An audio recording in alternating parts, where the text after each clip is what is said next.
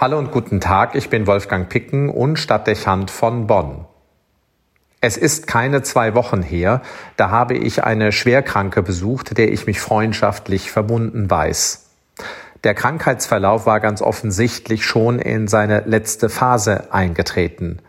Die physische Beweglichkeit war extrem eingeschränkt und die Atemnot bereits intensiv ausgeprägt. Ein Abschied in nicht allzu weiter zeitlicher Distanz kündigte sich an. Es ist nicht immer gesagt, dass Menschen wahrnehmen, wie es um sie steht, selbst dann nicht, wenn die Zeichen eindeutig erscheinen.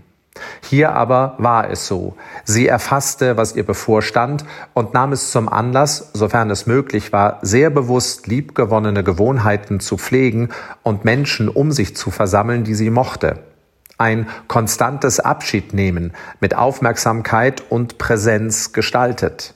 Durchwirkt von dem, was sie ausmachte und wie man sie kannte, unverstellt und ehrlich, irgendwie normal und vertraut, so wie immer. Man hätte dabei leicht vergessen können, dass sie so sterbenskrank ist. Sie war eben diszipliniert und wusste zudem als Frau sehr genau Schatten und Sorgen in den Gesichtszügen zu kaschieren.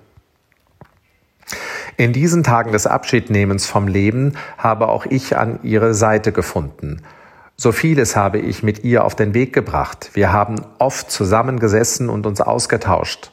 Vom Wesen her waren wir sicherlich sehr unterschiedlich, aber in der Einschätzung vieler Dinge waren wir uns auch sehr nahe. Und zweifelsfrei, es gab Zuneigung und Wertschätzung zwischen uns. Ich hatte kaum Platz genommen, da gestand sie mir sehr direkt, dass sie Angst hat. Und in diesem Moment war sie ihr auch in den Augen abzulesen. Ich habe Angst. Es ist nicht leicht, auf ein solches Gefühl zu reagieren. Daran ändern auch viele Jahre als Seelsorger nichts. Was sagen? Ich wusste, dass sie eigentlich furchtlos ist. Umso mehr musste sie jetzt dieses Gefühl der Angst irritieren. Also habe ich ihr zuerst zu vermitteln versucht, dass angesichts des Todes Angst zu empfinden normal ist. Schon allein weil der Körper um sein Leben kämpft, überträgt sich diese existenzielle Sorge auf unsere seelische Stimmung. Das wird nur in wenigen Fällen anders sein. Angst gehört zum Leben und damit eben auch zum Sterben.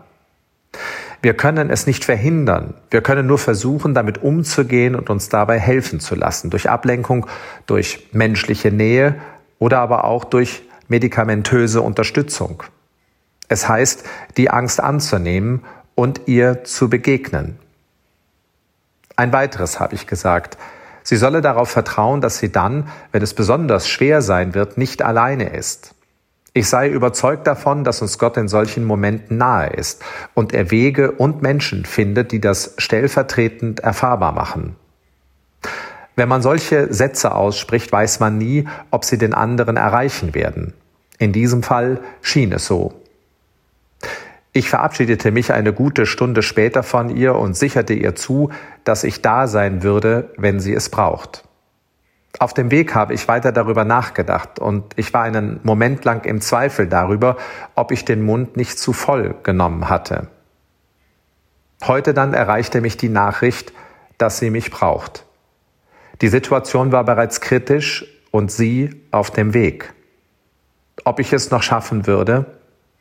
Ja, ich fand sie auf ihrem Bett vor. Der Blick war nicht mehr klar, die Atmung flach. Die Tochter lag an ihrer Seite. Ich nahm an der anderen Seite auf der Höhe ihrer Hüfte Platz. Wenig später traf die Schwester ein. Sie kniete sich auf den Boden und legte ihren Kopf an die Schläfe der Sterbenden. Links die Tochter, rechts die Schwester. Ein Bild großer Innigkeit. Es dauerte nicht lange und sie tat den letzten Atemzug und starb. Ja, wenn die Not am größten ist, findet Gott seine Wege und die Menschen, die das stellvertretend erfahrbar machen.